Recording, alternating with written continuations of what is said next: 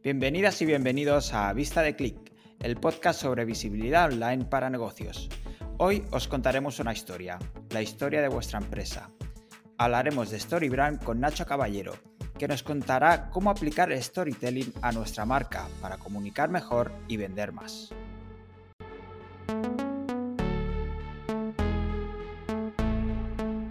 Hola, soy David Carrasco y hoy no me acompaña Rocío Santamaría, hoy la hemos dejado fuera, está castigada, pero vengo muy bien acompañado. Hoy viene Nacho Caballero, que es escritor y formador en Storybrand, ofrece formaciones y conferencias y ha escrito cinco libros, que se dice pronto. Además tiene una newsletter y un podcast, Storytelling con Sentido, donde comparte sus conocimientos, pero creo que él nos explicará mejor a qué se dedica. Hola, buenos días Nacho, muchas gracias por venir.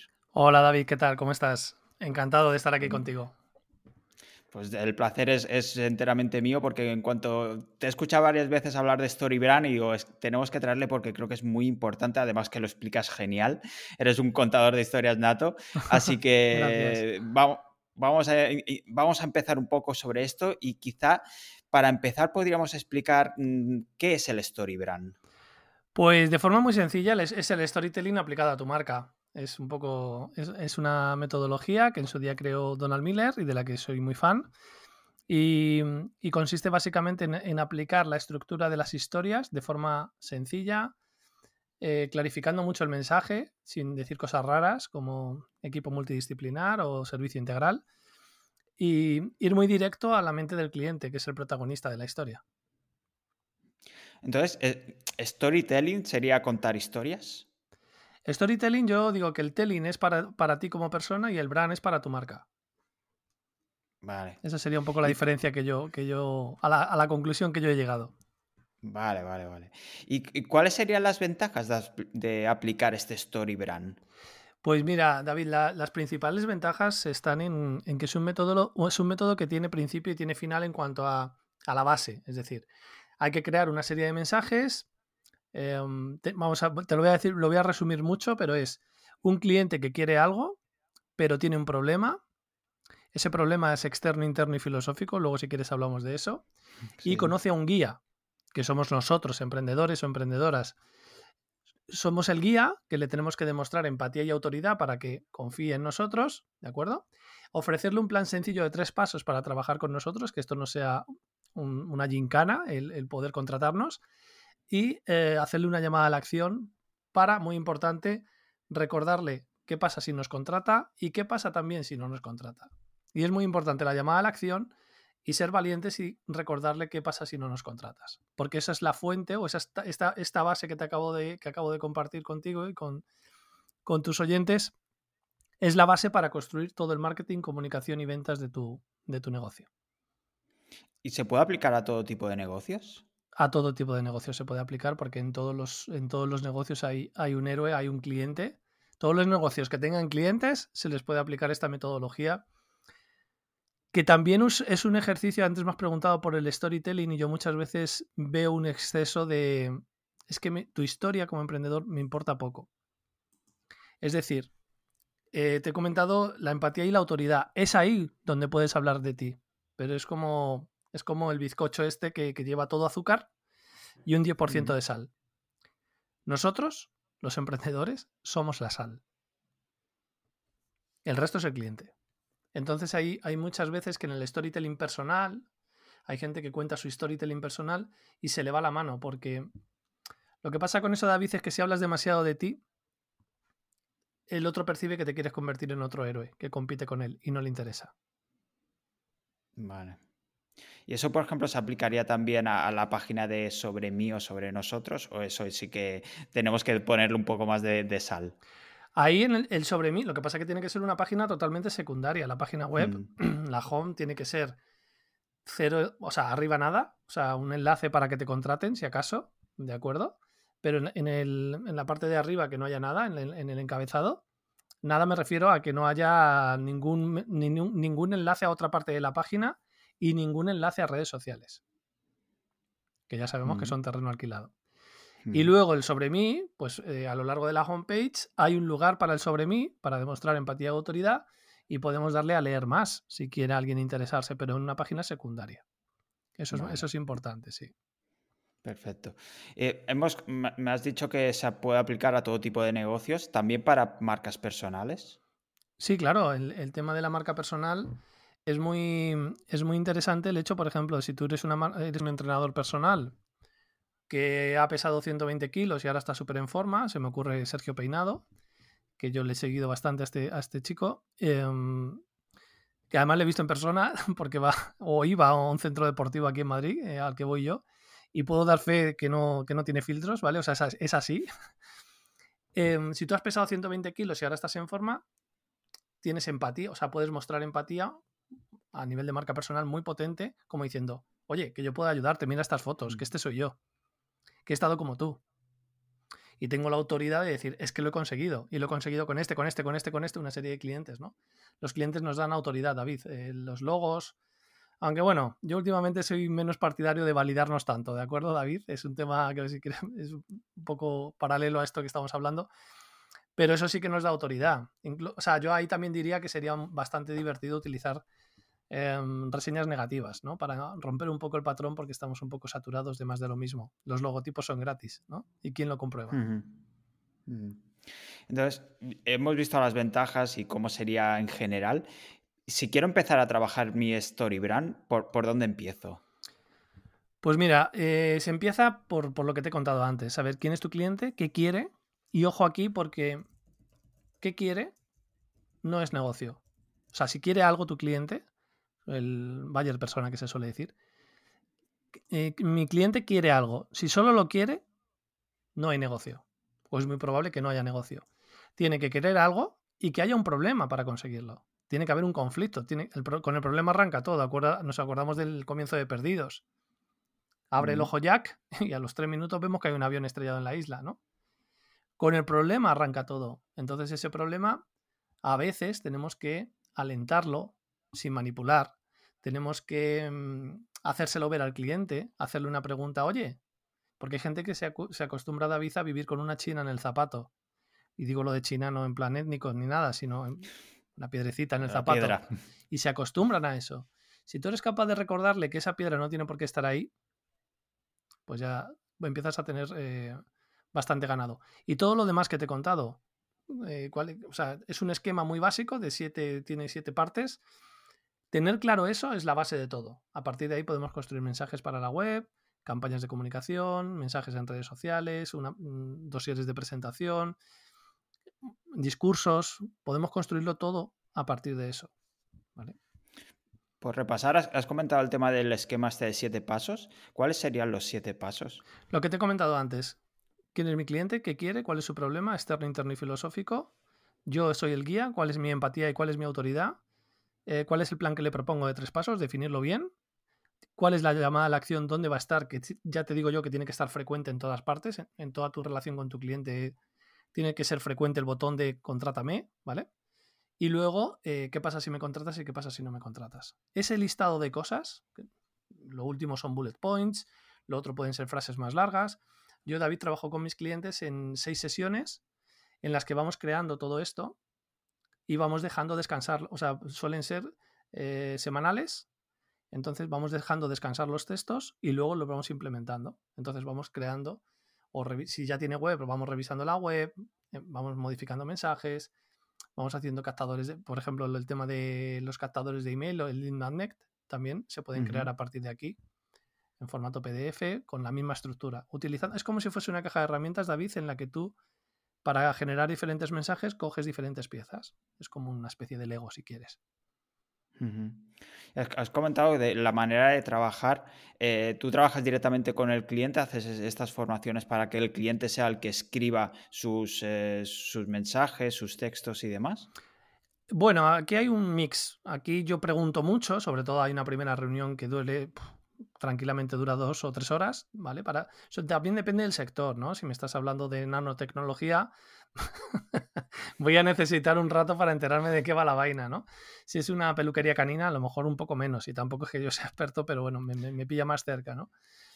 Entonces, en esa primera charla, que es muy random, eh, yo la suelo grabar en audio porque es lo más fácil, yo prefiero paso de estar apuntando, y luego me las escucho y hago, le devuelvo al cliente un retrato de lo que yo he entendido.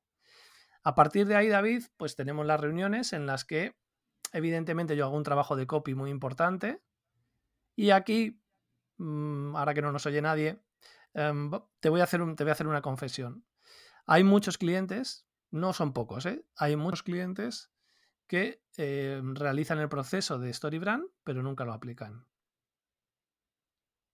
Entonces, bueno, eso es un bueno, problema. Pues sí, eso es, bueno, más, que nada es un, es, un, es un desperdicio de tiempo y de dinero por su parte que, que al final no se aplique eso. Los que lo aplican, que también los tengo, clientes que lo aplican y tienen paciencia, es que al final eh, es una forma de hacer cosas. Y como bien sabes, en el emprendimiento, casi casi con hacer cosas, aunque no sean perfectas, vas a tener más resultados que alguien que está eh, todo, todo, el tiempo procrastinando y, esperando al logo perfecto, a la página web perfecta.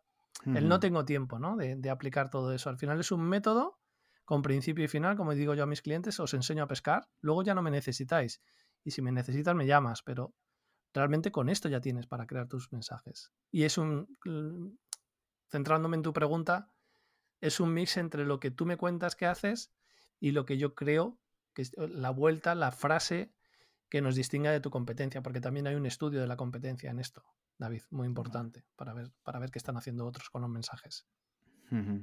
Antes has hablado de, redes sociales, por ejemplo, de mensajes en general. Ahora comentabas el tema de esta, esta, frase, ¿no? Este one-liner. ¿Qué elementos más podemos hacer a través de, después del estudio que hemos hecho para el Story Brand? ¿Qué podemos crear a partir de eso? Pues mira, por un lado, justo después de las siete piezas, eh, podemos hacer el párrafo explicativo, que es un párrafo que, bueno, si quieres podría ser un elevator pitch un poco largo o una sinopsis, ¿no? De, yo que soy de los 80 de, de carátula de videoclub. Oye, ¿de qué va esta peli? ¿De qué va este negocio? ¿Vale? El párrafo explicativo también te sirve para la web y el one-liner que acabas de mencionar es una... Es, bueno, de hecho ahora tengo una formación para... Bueno, ayer fue, ayer, ayer fue la formación del one-liner. Para gente que estaba buscando empleo y justo ayer les comentaba el tema del one-liner, ¿no? El responder de forma eficaz a qué te dedicas. ¿Por qué es tan importante eso? Porque mm, aquí vivimos en España y no estamos acostumbrados a responder con algo más sofisticado que soy contable, soy el de marketing, soy la, de, la que lleva redes sociales, eh, soy project manager. Eso es una hmm. respuesta que te convierte en invisible. Tú tienes que decir ayudo a eh, o sea, la secuencia sería sujeto, problema, solución, resultado. Si eres capaz de contestar eso a todo el mundo que te pregunte a qué te dedicas, tu visibilidad se dispara. Primero, porque se van a quedar como diciendo este que dice. Y depende de lo que te quiera la persona que te ha escuchado, va a ser un comercial con piernas sobre tu trabajo. O sea que el one-liner para mí es eh, fundamental y casi nadie lo. O sea, esto es lo de siempre, David. Estarás acostumbrado a. O sea, lo que hemos comentado antes. E, pasa con los clientes, pasa con la formación. Un montón de gente, ayer se lo comentaba yo a los alumnos, digo, bueno, digo, el 95% de los que estáis aquí no vais a hacer lo que yo voy a proponer. Pero es que es verdad. Y el que se atreva, que me lo cuente, por favor. En serio. Que, que mm, además, gente que está buscando empleo, bueno, es que me haría hiper feliz. O sea, sin dinero de por medio, me haría hiper feliz que alguien fuese capaz de encontrar eh, una oportunidad haciendo las, las locuras que les dije ayer, que era básicamente sé tú mismo o tú misma, ¿vale? Con los matices de no, hacer el imbécil, ¿vale? Pero, pero mostrarte tal y como eres, escribir tal y como hablas, si hablas bien, una, más naturalidad, desmarcarte un poco. Y el one-liner, en la siguiente barbacoa que tenga esta gente o que tengas tú, David, eh, por favor, eh, si te preguntan a qué te dedicas y responde. El sujeto, problema, solución, resultado. Bueno, y eso también, por ejemplo, nos lo podemos aplicar en las bios de las redes sociales, ¿no? Ese sería el primer paso, ¿no? Yo en mi LinkedIn eh, lo que pone es eso. Ayudo a empresas y, a empresas y ayuda a las empresas a clarificar su mensaje para conectar con sus clientes y que mejoren sus resultados. Ese es el one-liner. Al final, David, el one-liner es como esa canción que tú escuchas en el coche cuando vas solo que es de vergüenza ajena, ¿vale? Que puede ser Quevedo, Los Hombres G, me da igual. Eh, el estribillo de esa canción te lo sabes de memoria. Todos sabemos que te lo sabes de memoria. Bueno, pues el one-liner te lo tienes que saber de memoria. Y decirlo de forma natural y, hacia adelante y hacia atrás, en una versión, conversación normal. La gente dice, ¿a qué te dedicas? Oye, pues tú sabes que hay un montón de gente que quiere emprender un negocio y no sabe ni por dónde empezar. Y te callas. Mensaje para la gente que nos escucha. Después de una pregunta, si no te callas, no funciona. y a partir de lo que te responde la otra persona, tú sigues tu conversación natural y vas soltando tu one-liner. Entonces esa persona, si conoce a alguien con esa problemática dentro de dos semanas, tres meses o un año, se va a acordar de ti. Porque no le has, no le has, no le has, eh, no le has contestado mentor de...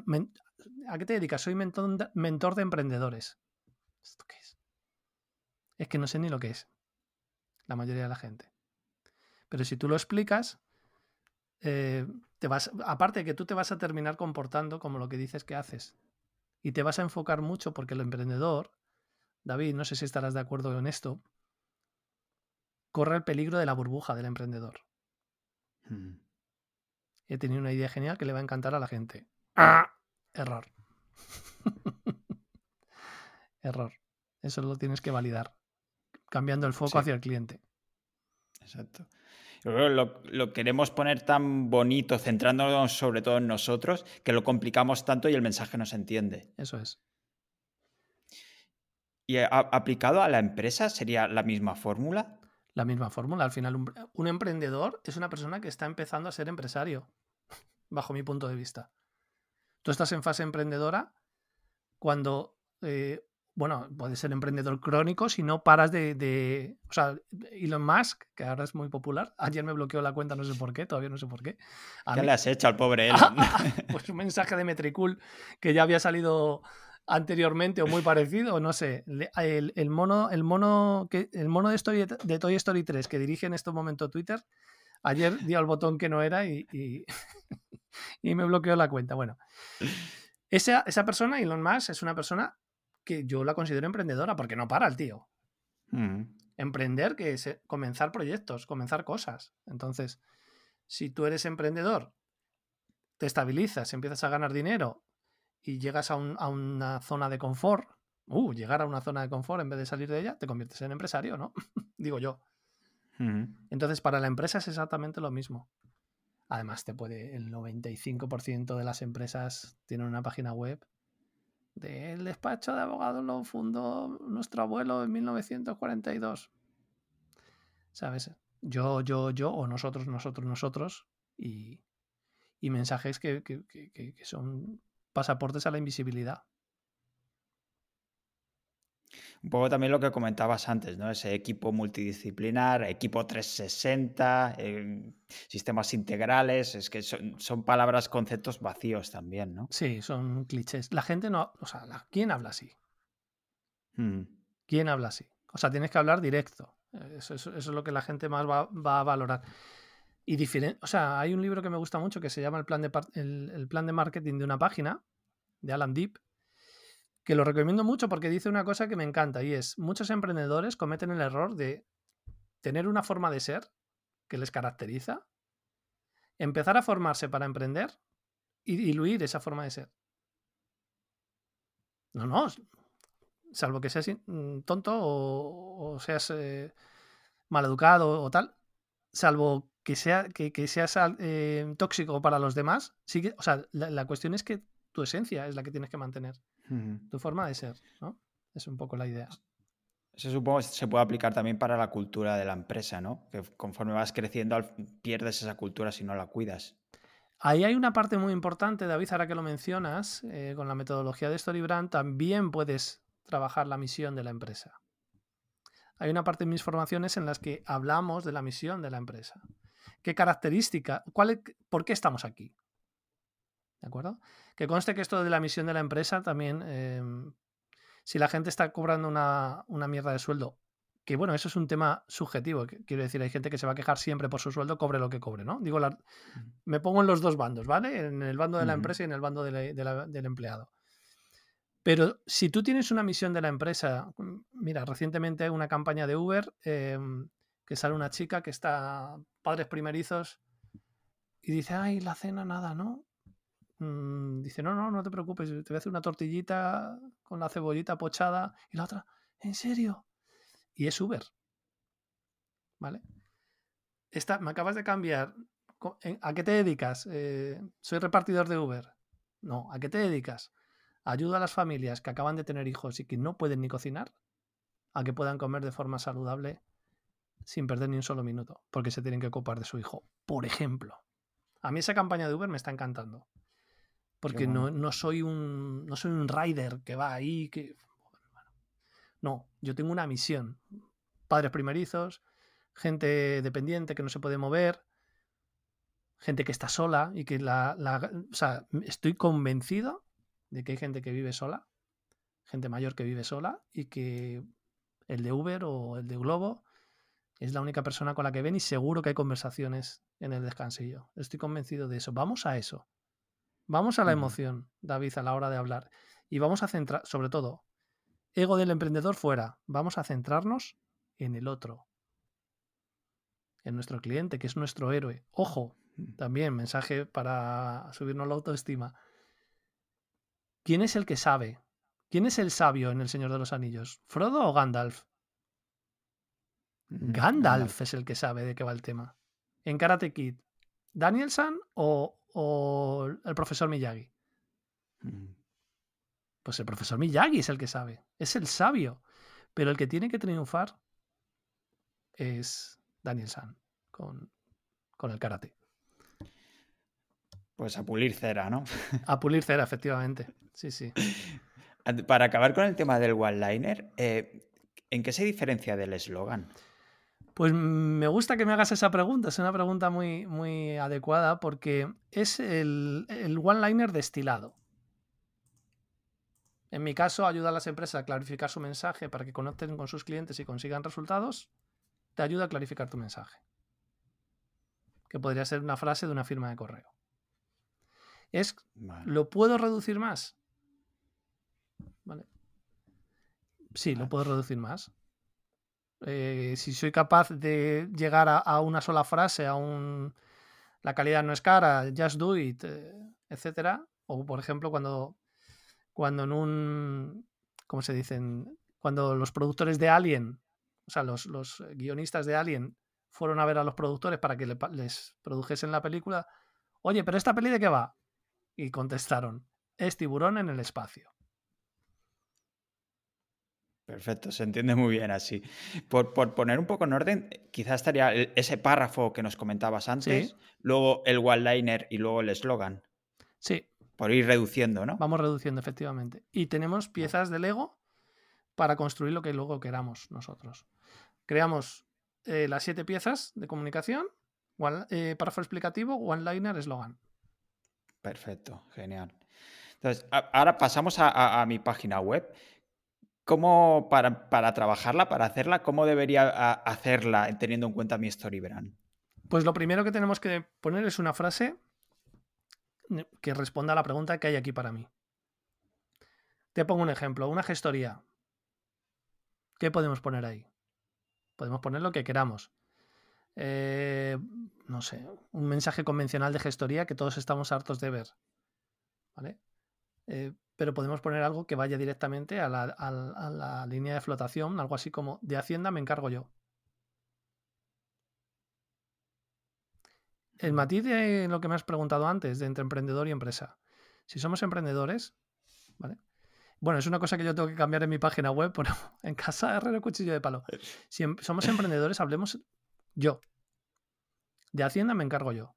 No tengamos miedo, no queramos fingir que tenemos un equipo. No pasa nada da más, o sea, aprovechemos que somos una marca personal. Si, si somos una empresa, bueno, de, Hacienda nos encargamos nosotros. Pero eso sería una frase de inicio, ¿vale? Y luego podemos explicarlo con un subtítulo. Frase en grande, subtítulo, ¿vale? Idea principal de lo que hacemos por ti. Con lenguaje llano, sin artificios. Luego, segunda parte. Eh, puede ser en formato de bullet points. El, ¿Qué pasa si no me contratas? Ahí podríamos poner los dolores del cliente, los principales dolores del cliente. ¿Qué te está pasando? Escalofríos cuando te llega una notificación de Hacienda, está pagando de más, todo lo que tú veas que una, que una persona puede estar sufriendo por no tener contratados tus productos o servicios. Por eso digo que hay que ser valiente en este sentido. Porque eso va a generar que después de la frase inicial haya un enganche mayor como diciendo, oh, pues esto me pasa, esto también, esto también, me interesa, sigo leyendo.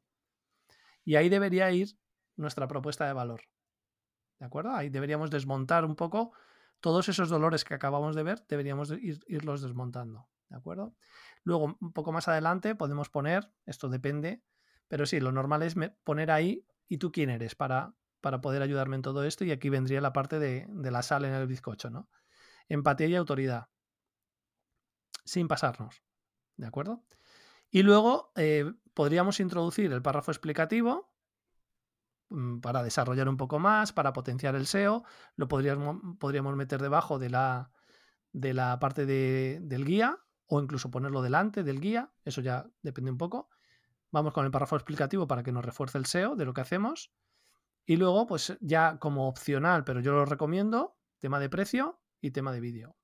Un vídeo que refuerce lo que hacemos, que lo explique con, los muñequitos estos o con, o con, cualquier otra cosa. Un vídeo que realmente sea explicativo en un minuto de lo que hacemos por ti. Esa sería mi recomendación. Y en el footer, abajo del todo, todo lo demás. Y todo lo demás que tampoco sea mucho. Quiero decir, depende un poco de, del negocio, pero si quieres poner los logos de redes sociales, que yo como mucho dejaría LinkedIn por si alguien quiere ver, eh, pues ver a fondo tu perfil y demás, y yo no, no pondría más. O sea, lo haría justo al revés. En mi Instagram, Twitter, Facebook o lo que sea, haría porque la gente se viniese a mi, a mi página. Te iba a preguntar por los elementos típicos del copy de puntos de dolor, objeciones y demás, que ya lo has comentado bastante, pero me surge la duda, mm, ¿preguntas frecuentes abajo, sí o no? Las preguntas frecuentes, sobre todo, esa, es una, esa sí que es una buena pregunta. Las preguntas frecuentes yo las pondría para, para reducir la atención al cliente. para, para tener menos preguntas. ¿Sabes? Sí, sí, eso me parece, me parece. El párrafo explicativo puede servir para responder a las principales objeciones o la principal objeción, pero las preguntas frecuentes sí que es un elemento que me parece una buena idea para, sobre todo para descongestionar, llegado el momento, el tema de, el tema de las preguntas de clientes, soporte, etcétera. Vale. Y uno de los elementos más importantes es el CTA, ¿no? esa llamada a la acción. ¿Qué características debe tener una buena llamada a la acción? Pues una buena llamada a la acción tiene que ser frecuente. Arriba a la derecha tenemos que tener, en vez de las redes sociales, tenemos que tener el primer CTA. Luego, justo después de la frase de, de, Hacienda me encargo yo, ahí ponemos otro, otro botón. Y luego, por mínimo dos o tres botones más a lo largo de nuestra, de nuestra homepage para hacer esa llamada. O sea, la homepage al final, que luego podemos crear una, landing si tú quieres, pero yo la utilizaría ya con un, formato, con un formato un poco de landing. De hecho, el párrafo explicativo yo lo pondría con un leer más, ¿vale? Como que se despliegue si lo quiero leer, ¿de acuerdo? Para que sea más liviano. Mm. Y frecuente, ¿de acuerdo? Yo que sé, por ejemplo, un negocio de bodas. En vez de poner más información, yo pondría que no te quiten tu fecha. Algo emocional. Siempre personalizarlo, ¿no? Un poco que no sea tan general, tan abstracto. Que, que, aluda a uno de los dolores de tu cliente, uno de los gordos. Sí, uno de los gordos. Sí, sí, sí. Vale. Eh, el, el, Storybrand, yo supongo que sí, pero ¿se puede aplicar también al email marketing o a una secuencia de email para vender? Sí, sí, porque tiene, o sea, como te he comentado antes, puedes montar una campaña de comunicación en la que decides cuál va a ser el mensaje principal y puedes generar emails a partir de eso. Una fórmula muy genérica, más que esto que te estoy contando, porque creando la campaña tú puedes generar una nota de prensa, un discurso, un email, eh, mensajes en redes sociales, todo en torno a un mensaje principal que se hace sobre esa campaña, que se basa en las siete piezas de comunicación que te he comentado al principio. Entonces, una, un esquema muy genérico y que suele funcionar muy bien es problema, ahondo en el problema, solución, resultado. Eso suele funcionar muy bien. Mm. A la hora Eso sería la, secuencia, ¿no? Perdona. Sería la estructura que, debería tener un email o un mensaje en redes sociales. Normalmente es problema, ahondo en el problema, o sea, me, le meto un poco de tralla, solución, resultado. Sí, sí. luego también con, esta metodología de StoryBrand, eh, David, podemos generar campañas tanto de venta como de, em, digamos, de mantenimiento, ¿no? De mantener al cliente eh, campañas de email marketing que sean de venta, por ejemplo, con seis correos electrónicos, con una estructura concreta, y luego campañas de mantenimiento para mantener al cliente en nuestra, en nuestra base de datos. ¿vale? Vale. Pues solo por aclararlo, los emails, la estructura de los emails deben ser em, todas así, el problema, ahondo en el problema, etcétera, etcétera, o sería la secuencia completa. No, eso, eso, que te he comentado es para un mail genérico. Si quieres escribir un mensaje en redes sociales, tira de ahí. Pues, ah, es que no me acuerdo. no, en el otro caso hay, hay, por ejemplo, primero hay una descarga de un recurso gratuito, puede ser un, un webinar exclusivo o un PDF. Vale, le damos las gracias Hablamos del problema en el primer email, te lo voy a decir un poco de memoria, pero no, no, no, no, no, lo recuerdo al dedillo, pero es eh, hablar problema, solución, resultado, sería el primer correo. Luego en el segundo correo, creo recordar que era como el testimonio, ¿de acuerdo? Poner un testimonio de alguien que estuviese en esa situación y en esa estructura, pues, pues bueno, que cómo era tu vida antes, eh, cómo disfrutaste del producto o del servicio y cómo te cambió la vida. Luego en el tercero tiene que haber como un cambio de paradigma. Bueno, hay una estructura muy concreta para uno, cada uno de los correos y el último es de venta pura y dura. Vale, vale. Has dejado caer el tema del lead magnet. Eh, ¿Aconsejas normalmente hacer un, tener un lead magnet, un captador de email? Yo aconsejo que hagas lo que tengas que hacer dentro de la ley para conseguir el email de tu posible cliente.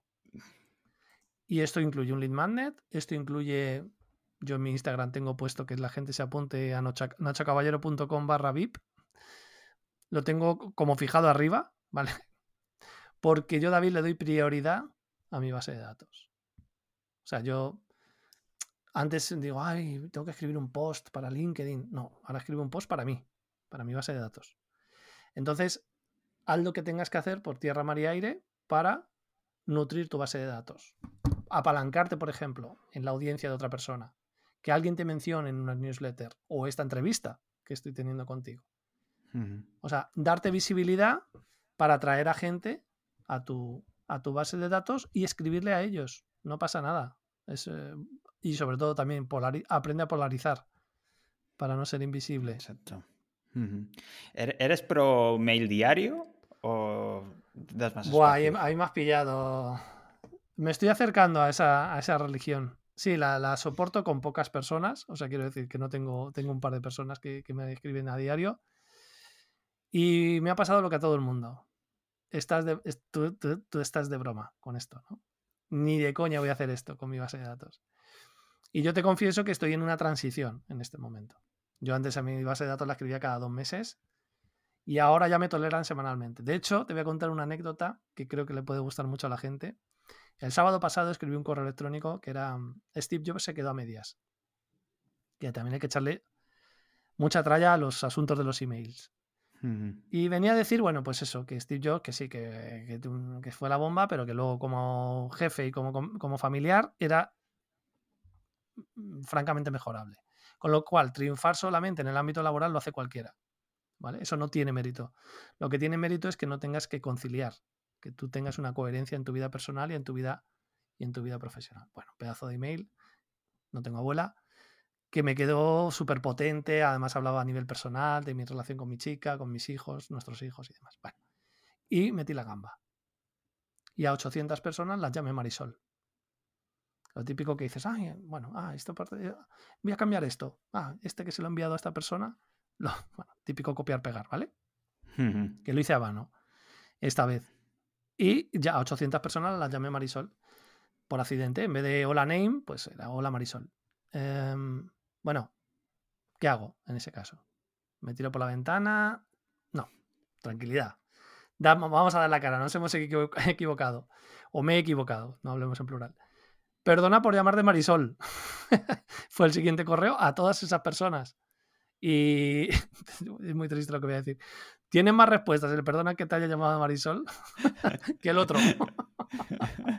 pero vamos, que hay gente que no me había escrito nunca, o sea, que leía mis correos, me cuesta que los abría y tal, pero que no me había contestado.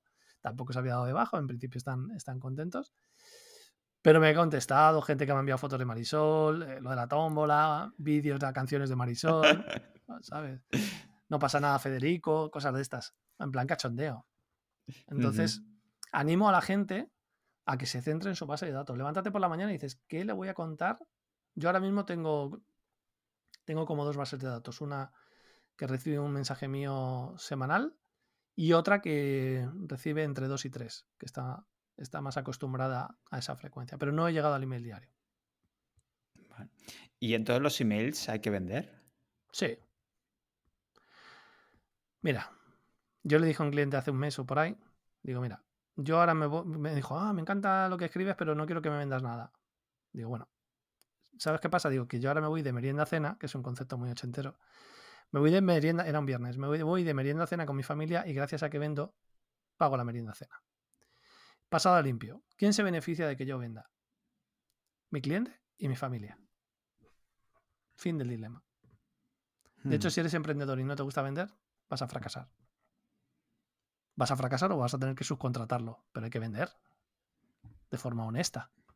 Lo primero es que estés orgulloso de tu producto o tu servicio y que ayuda realmente a la gente que lo, que lo utiliza. Y ya con eso tienes mucho ganado. Y luego le recomiendo a la gente, como diría Gran Cardón, acción masiva. Pide perdón en lugar de permiso. Sin meterte en líos legales, ojo, ¿eh? Pero háblale a todo tu entorno de lo que haces. Tu one-liner a saco. Y hoy, ¿cómo, hago para que me pregunten a qué me dedico? Truco, hack, que lo odio estos conceptos, pero bueno. Pregunta a la gente a qué, a qué se dedica. Pero a, la persona, o sea, entabla conversaciones con todo el mundo y busca la oportunidad para decir a qué te dedicas tú. Con el taxista, con el conductor de Uber, con todo el mundo. Ayer, en la formación que di, eh, David, una, una, alumna dijo que había fichado a, cuando trabajaba en una empresa a una persona para contabilidad y era conductor de Uber. Dice que aparte de conductor de Uber había sido contable y que tal, tal, tal, y que le cayó muy bien y, le hicieron la prueba y, entró en la empresa. Genial. Se lo tenemos que contar a todo el mundo. Sí. ¿Y crees que más de cara a crear el story brand de nuestra marca, mm, de nuestro negocio, que todo el mundo pueda hacerlo? Hay veces que dices, mira, mejor mm, contrata a un profesional directamente y, dedícate a lo tuyo. Eh, bueno, pues mira, te, voy.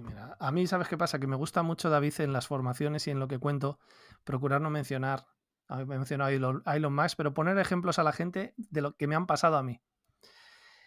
El año pasado, eh, en septiembre del año pasado, yo tuve una clienta. Y yo tuve una cliente con, la que cometí todos los errores posibles. ¿De acuerdo? Que es eh, ponérselo demasiado fácil. ponérselo demasiado fácil, darle facilidades de pago y hacerme 30 kilómetros para dos sesiones que tuvimos sobre el tema de StoryBrand. ¿Qué pasa? Que yo llevaba unas fotocopias en las que estaban en blanco los conceptos, ¿de acuerdo? Eh, que, teníamos que rellenar juntos. Pero fui yo el que se hizo los 30 kilómetros. yo vivo en Madrid, bueno, a lo mejor no son 30, pero la zona de Arroyo Molinos, Navalcarnero casi, ¿vale? En la tirada. 30 o 25. Eso es de, primero de pringao. O sea, eso no lo tienes que hacer jamás. Tú te tienes que poner en valor. ¿Vale? Entonces, esta persona, cuando teníamos esto a medias, sin terminar todavía el story brand, vamos, teníamos, sí, teníamos hecha la base, pero no teníamos hecho el resto de los mensajes, que es como, pues sí, no, ya lo Esta persona pensó que ya lo tenía. Entonces ya me hizo ghosting. Eso ya digo que fue hace un año y pico. Y si quieres acortar los, si quieres acortar el aprendizaje, busca mentores, fórmate, contrata gente que sepa más que tú. Y si mm. eres chico o chica lista, vas a aprender rápido y va a ser como montar en un DeLorean. Invertir en ti Invertir en ti, pero no de forma eterna de, ay, tengo que seguir sabiendo cosas. No, no, no. Invierte y aplica, o sea, aprende y aplica, aprende y aplica. Y apóyate en gente que te, que te pueda hacer ganar tiempo. No, pero eso, ah, bueno, pues si esto es el story brand de Donald Miller, pues me leo su libro. Bueno, tú mismo. ¿Vale? Antes tenía miedo, David, de mencionar a, que es una metodología creada porque, ay, a ver si la gente, no lo hacen, no. Me da igual es que la mayoría de la gente no va a hacer nada. Entonces, bueno, si quieres. Al final se trata de escribir. Yo, bueno, creo que has dicho cinco libros, son siete. Tengo siete libros en Amazon. Mi hijo tiene el primero publicado, con, lo publico con siete años también. Y, y hay clientes que me han dicho que me han contratado porque han visto que era escritor, porque sabía escribir. Porque al final, ¿de qué va esto del story brand? Es que se va, va a describir. ¿Sabes? Sí, sí. Y una cosa que, me he quedado y me ha apuntado, digo, se lo tengo que preguntar a Nacho Lobo, el tema de los logos y de las reseñas negativas que has comentado antes, que has dicho, luego lo comentamos si quieres y tal, pues lo podemos comentar ahora. ¿No eres mucho de poner logos? Vuelvo a repetir, yo, eh, bueno, no sé cuándo sale la entrevista, pero a lo mejor hay gente que me ve contradictorio. Yo es que en, esta, en estos últimos meses eh, estoy poniéndome mucho más en valor que lo de, lo que estaba antes. O sea, sigo manteniendo el story brand, pero el que sabe de este negocio soy yo. Entonces, los logos y los, las reseñas de la gente también cuando estás empezando te, te pueden tener más sentido, ¿de acuerdo? Pero eh, yo creo que también lo que tienes que hacer, lo que tienes que intentar es demostrar que sabes de lo que hablas. Te pongo un ejemplo. Yo colaboro con una emisora de radio cada 15 días, pues yo sin, sin, vamos, sin preguntar, o sea, le pedí permiso a la persona. Yo llego allí, hago mi, mi sección de 10-12 minutos, planto mi trípode, me grabo con mi iPhone, que tiene una calidad, es un iPhone 12, y, y con eso me saco 7 vídeos, formato TikTok, Instagram, LinkedIn, hablando sobre los temas, pues algunos de los que estoy hablando contigo. Y eso te da una visibilidad. Eso es mucho, creo que es más valioso que, Oye, mira, que, soy bueno, que soy bueno, que mira, que me han contratado. Eso. A, nadie lo comprueba. B, eh, según va subiendo tu marca personal, tiene más sentido que eso no lo utilices. Porque es una forma de validación, de buscar la validación del otro. ¿De acuerdo? Y eso eh, afecta a mm, plazos para pagarte, qué presupuestos estás dispuesto a aceptar, condiciones de pago. Los 30 kilómetros, ¿no? Los 30 kilómetros, que por cierto ya no existe la página web de esta persona, no sin hacer sangre. Quizás un síntoma de lo que, es, de lo que hemos hablado, que parece muy mm. fácil, pero luego no lo es tanto. Exacto, sí, sí. Pero bueno, de todo se aprende. y, pero tanto como para poner reseñas negativas en tu web. Yo creo que, yo creo, por ejemplo, lo de Marisol. No es una reseña negativa, pero es una metedura de pata. ¿No? A ver, tampoco es súper grave, pero, pero yo creo que cuando tú, esto, mira, yo por ejemplo, no lo, no lo hemos mencionado, pero tengo un pasado de, de, comedia, de Paramount Comedy, ¿no?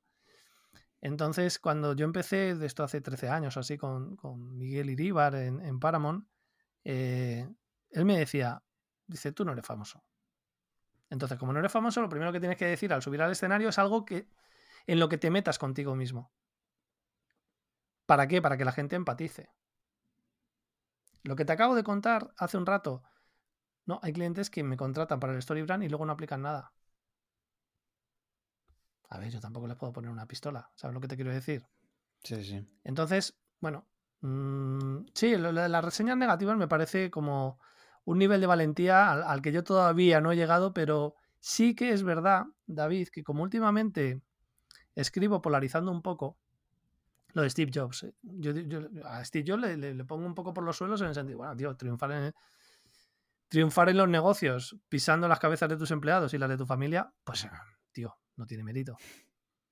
Automáticamente, en tu lista de correo va a haber gente, de hecho ha pasado, dame de baja, no quiero que me escriban más. perdona. Apóstol de Steve Jobs. Eso es lo que tienes que hacer. Y me guardo, tengo, me estoy guardando en, no sé, en, las eh, tareas de las tareas de Google, porque yo soy muy de Gmail, ¿vale? Lo tengo ahí todo. Ahí me, tengo un apartado que me estoy guardando, estoy haciendo copiar-pegar de reacciones de la gente que molan un montón. Entonces esos son mis haters. Y bueno, creo que es una buena señal, porque por el otro lado, aunque son menos, Estoy, ayer por ejemplo me escribió una, chica que, de la, Fundación Junior Achievement que se dedican a, pues, ayudar a, los chavales con pocos recursos, familias desestructuradas que están estudiando en el colegio y demás. Y programan charlas de motivación para ver qué quieren ser de mayores y tal. Y me escribió súper emocionada con lo que había compartido del email de Steve Jobs y con la risa de lo de Marisol, ¿no? Entonces, em, que por cierto, Marisol no me ha escrito, ¿vale? O sea, no me ha contestado. Es la única, ¿no? Pero es que te voy a decir más, David. ¿Acaso crees que no voy a escribir un email con la experiencia de lo de Marisol? Claro, sí, sí. ¿Sabes? Equivócate. Preocúpate por, por, empezar a, recopilar emails de forma honesta y legal. Pero atrévete a escribir a esa gente, que lo único que puede pasar es que dicen no me escriban más. Ya está, ¿no? Lo podremos soportar, ¿no? Entonces, bueno, Sí, estoy, recopilando mensajes de haters y los utilizaré en formaciones seguro. El, tema de polarizar, que, es, comentabas que es importante, pero yo creo también es no perder tu identidad al final, ¿no? Ser honesto. O sea, si tú tienes una opinión que al menos sea tuya. Eh, no, no, vas a criticar a Steve Jobs por criticar, simplemente. No, a ver, lo de Steve Jobs en ese email ocupa un 5%. O sea, yo empiezo diciendo que me he levantado moñas y que, te quiero compartir un secreto. Y les vengo a decir a, mis, a mi audiencia que yo, yo todo lo que hago lo hago por amor. Y que vivo, bueno, ahora me voy a poner moñas total, David, ¿vale? Y que yo vivo con la que considero que es el amor de mi vida y que se llama Fátima y yo persigo mi Fátima laboral. O sea, yo lo que estoy persiguiendo es mi Fátima laboral, es sentirme tan pleno en el trabajo como me siento en mi vida personal. ¿Sabes? Y que nuestras consecuencias se llaman Oliver y Alma. Entonces, para mí, de verdad lo digo, ¿eh? aquí públicamente, son la prioridad. Pero ¿eso qué significa? ¿Que soy peor profesional? No, no, no, no. Es que yo quiero la mejor vida posible para mi familia, pero también para mi cliente. Entonces, ¿cuál es el motor de lo que hago? Dar el mejor servicio posible a mi cliente para que se quede contento, para que gane dinero con lo que invierte en mí para que yo gane dinero y mi familia tenga una vida mejor. Bueno, ya está, fin de la cita. Y duermo por las noches súper bien intentando vender en todos los emails. Por ejemplo, mi hijo el otro día, Oliver, que ahora tiene 8 años, eh, tiene una foto con Jesús Carrasco. No sé si lo conoces. Autor de Intemperie, que es una película que tiene un par de años. Pues es uno de los mejores escritores. Le llegaron a comparar con Delibes, ¿no? Tiene tres libros en este momento, La tierra que pisamos y no sé qué de vuelta a casa o algo así. Pues un, escritor muy reconocido a nivel, a nivel español, eh, de los jóvenes, digamos, y tiene una foto con él y les regaló su libro. ¿Vale? Estuvimos en Torrijos porque él es de Torrijos, mi chica también. Y mi hijo eh, llevó su libro y se lo firmó. Le dijo para mi colega Jesús. Y tiene una foto con él y le encantó a Jesús. Carrasco, ¿no? Esto lo contaré en un email. Animaré a la gente a que se compre el, libro de mi hijo para esta Navidad, que lo escribió con siete años, tiene un montón de historias de Oni y Roberto, y está en Amazon y recibe ingresos pasivos con ese libro, David. Qué bueno. Oye, eh, Oliver, toma, estos cinco euros son de tu libro. bueno, a lo mejor me sale mal, ¿no? Pero te puedo decir que hay muchas cosas de la paternidad que no se han cumplido. Oliver tiene ocho y Alma seis años. Y que, él vea que gana dinero por haber escrito un libro sin ir a trabajar, pues. Fomentando el emprendimiento desde pequeño. Exactamente. Bueno, Padre Rico, Padre Pobre, tengo que decir que me mm. lo he leído en condiciones hace poco y me parece un librazo para. O sea, todos los padres deberían leer eso y empezar a aplicarlo, pero ya. Sí. Ya para ir acabando, no sé si nos hemos dejado algún detalle sobre el Story Brand que, sería importante recordar a, nuestros oyentes. Pues eh, básicamente es, lo que hemos estado hablando. Es una metodología que también la tienes que hacer tuya. Que no nos pasemos tampoco de. Por, ejemplo, si tú, si tú aplicas el Story Brand te fijas en... Porque, hombre, en España no es tan conocido, pero, pero en Estados Unidos sí, ¿no? Entonces, si tú aplicas esa metodología sin, tu toque personal, sin... Ábrete a, otras influencias, ¿vale? Yo estoy influenciado, en este caso, por Irra Bravo o por, Monje Malo, con el tema del email diario. Pero también te, digo una cosa que veo a mucha gente que escribe como ellos, pero literal. ¿Vale? Entonces, Encuentra tu propia voz, encuentra tu propio método. ¿Vale? Te pongo un ejemplo. ¿Se pueden hacer propuestas con StoryBrand? Sí, pero puedes llegar a no, a no hacer propuestas. puede llegar un punto en el que tú solamente pases contratos. Recomiendo mucho a la gente que se empape, o sea, que vaya aplicando aquello que, que más le atraiga, que más le funcione y que luego vaya mezclándolo con otras cosas que vaya aprendiendo. Que no se centre solamente en una metodología. Que no clone lo que hace una, una persona. Que sea, te, abras, que no pierdas tu, tu, esencia, ¿no? Creo que es muy importante también tener eso. Y quizá el matiz con el Story Brand en los últimos meses, David, es sí, que el cliente se alegre, pero el que sabe del tema soy yo. Y esa actitud desafiante es más que rentable. A mí particularmente me ha servido para triplicar mis tarifas en cuatro meses.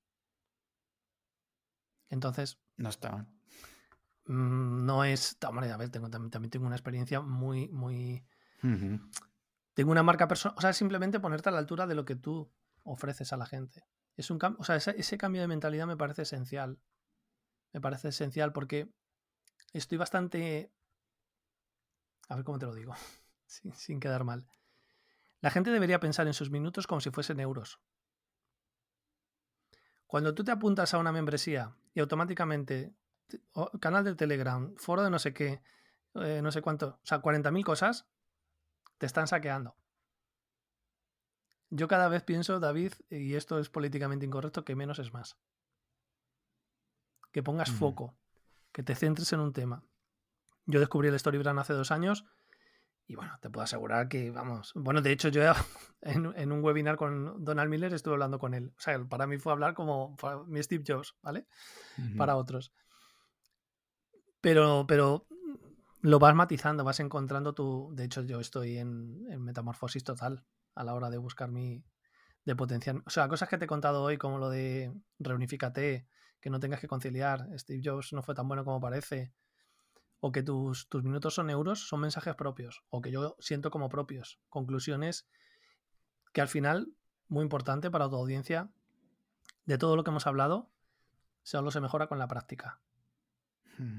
Y cuanto más avances, menos competencia hay. Pero tienes que avanzar y picar piedra. Tienes que hacer cosas al final, ¿no? Tienes que hacer cosas.